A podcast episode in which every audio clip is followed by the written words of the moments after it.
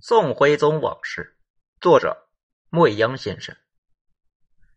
咱们接着上回来说，牵手的双方呢，那都是带着满满的诚意，有投入那就有收获。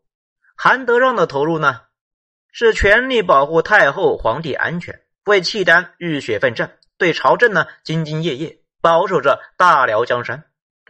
萧太后的回报呢，那就是在辽国推动深层次的汉化改革，比如同罪同罚。简单的说呢，就是在辽国啊实行法律面前人人平等，将以前汉人同契丹人发生的纠纷呢，必须优先容许契丹人，重罚汉人，改为一视同仁。比如对藩汉官吏进行无差异的考核，就是说呢。在政治考核上，汉人官员和契丹官员完全平等。契丹人要想再靠出身呢，生下来就领先，那没戏了呀。比如确立科考制度，这个意义呢，怎么强调都不过分。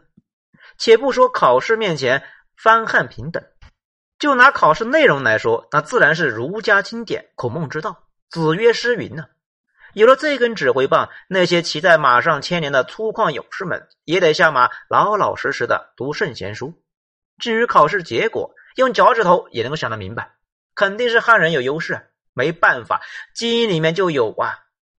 这些制度上的改革，深刻的改变着辽国，这也能够给辽宋这个百年和平做出一些解释，加速汉化，让辽人在心理上对中原王朝有了亲近感。双方在国书上那自称是南朝、北朝，就是一种很好的心理暗示。他们甚至觉得辽宋之间不再有胡汉之别，而是呢一样的，那都是中华。这也是有证据的。萧太后的孙子辽道宗就说：“无修文物，彬彬无异于中华。”母亲和德让的关系，天下无人不晓。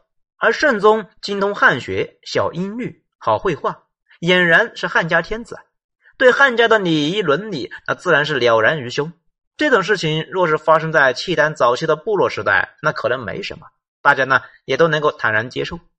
可这时辽国已经建国近百年了，皇帝的母亲和汉人的大臣不清不楚的，天下皆知。这圣宗皇帝该如何去做呢？再打个比方，康熙呢是号称千古一帝。如果他的母亲和张廷玉如此这般，康熙会怎样呢？母亲一死，必灭他九族。看一看圣宗是怎么做的吧。当年母亲封德让为王，叔父辈的，圣宗呢得喊韩德让老叔。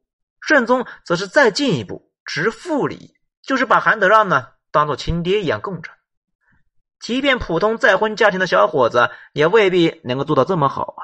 何况一个天子，而且这还没完呢。母亲死后，圣宗呢不仅没有灭德让的全族，反而呢更加优待。在德让病重期间，他和皇后呢那更是亲自在榻前给德让呢端药端水。亲生儿子也不过如此啊。德让去世，更是让他陪葬乾陵，就在母亲身边。试问圣宗做的如何？是不是无懈可击呢？这个“圣”字，他是否能够担得起呢？可是，这总给人一种过于完美的感觉。太完美的东西，总是呢透着过度的装饰修饰，有所缺憾，那才是真实的。或许圣宗是在演戏，没准呢是一个超级影帝哟。这说了这么久的萧太后呢和韩德让，似乎把圣宗给淹没了。这正是圣宗的厉害之处。萧太后这样的女人，在辽国两百多年的历史上，可能呢，也就是太祖的蓄律皇后，那可以比拟。比较而言，萧太后的王道多一些，蓄律王后呢，霸道多一些。萧太后那还是棋高一招啊！包括萧太后对韩德让的驾驭，韩德让位尊四太上皇，却依旧呢对太后、皇帝、大辽忠心耿耿、死心塌地，这很难得。从人性的角度来看，人的权力越重，就越容易呢生出非分之想。韩德让的表现应归功于萧太后的高超手腕。如此超级牛人的老妈，对儿子来说是幸福，对皇帝来说则未必呀。即便亲生母子也没用，皇权面前无父子，也无母子。想一想武则天的几个儿子吧，在母亲的巨大气场面前是如何艰难喘息的？可以呢，读一读张怀太子李贤的《黄台瓜词》：“种瓜黄台下，瓜熟子离离。一摘使瓜好，再摘使瓜稀。三摘犹可自，摘绝抱慢归。”这可谓是字字带血呀！即便是跪求老妈给条活路，最终也是难逃一死。和这样的牛人母后相处，圣宗皇帝那得有怎样的智慧呀？这非同小可。圣宗十二岁继位，三十八岁亲政，这中间经历了漫长的二十七年。这二十七年，他无时无刻呢不活在强势母亲的阴影之下。这对一个皇帝来说意味着什么呢？但是啊，我们在历史中看不到圣宗任何的情绪。这是一种怎样的修为啊？怎样的忍耐啊？怎样的智慧呢？还有他对韩德让的态度。那我们呢，就尝试着回到圣宗继位的时候。那一年他十二岁。皇家的孩子呢，更早熟。作为皇太子，他对本朝的典章制度呢、历史掌故，那定然会有所涉猎，一定会很清楚。先祖们为了他们屁股下的皇位，有过多少次的血腥的政变和残酷的屠戮。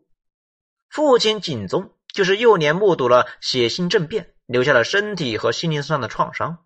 甚至啊，他父亲在继位，本质上也是一场政变。政变似乎是辽朝的一种基因，血腥的基因。而他本人呢，若没有母亲的勇敢，韩德让的力保，也很难讲啊能否顺利的登上帝位。作为至高无上的皇帝，光耀的外表之下，他是所有皇族野心家们的猎物。他不知道，在那些漆黑的夜里面，有多少针对他的阴谋正在酝酿，多少把屠刀正在磨得锃亮。这时候，他除了寻求母亲的保护，他还能够依靠谁呢？谢天谢地，母亲不仅是一个杀伐决断、做事麻利的狠角色，还有一个厉害的汉人的帮手，这简直太好了。此时，相比温柔可人的母亲，他更需要政治盟友。即便是母亲，在这个风雨飘摇、杀机四伏的险境，更多的也是盟友。韩德让就更是盟友了。那这两个盟友呢，有点特殊关系，行不行嘛？这还重要吗？在生死安危、在皇位权力面前，这简直不值一提。圣宗熟读史书，自然明白忍耐的道理。即便贵为天子，也要忍耐；即便面对母亲。也要忍耐，忍耐是人生的必修课。无论你是谁，只是呢，圣宗没想到的是，这一忍就是二十七年。当然，这些年母亲的文治武功都是以他的名字青史留名，算起来他不吃亏。我们相信呢，作为政治盟友，圣宗和母亲之间是有政治默契的。比如在推行汉化之上，母子呢那就是一致的。那母子俩有无争锋呢？肯定有，只是在史官的修饰之下，早已没了踪迹。说起来，这又是母子二人共推汉化的客观效果。事情总是互为因果。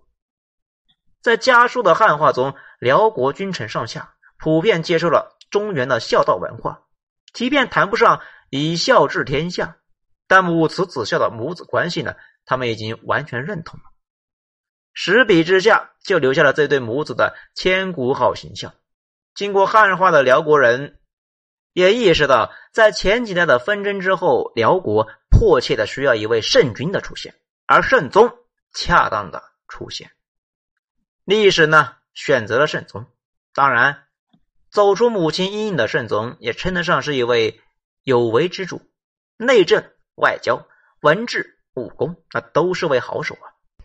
内政上，他延续了母亲的汉化政策，辽国政治清明，经济繁荣，社会稳定，颇有盛世的景象。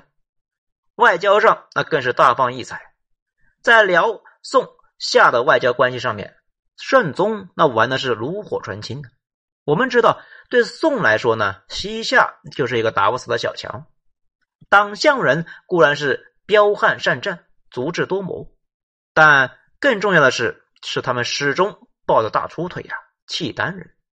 而圣宗的策略呢，就是养着小强撩大象。好，本章就说到这里，下章咱们接着说。听到这里了，小伙伴们来一个五星评价吧。我是小雷子，下章见。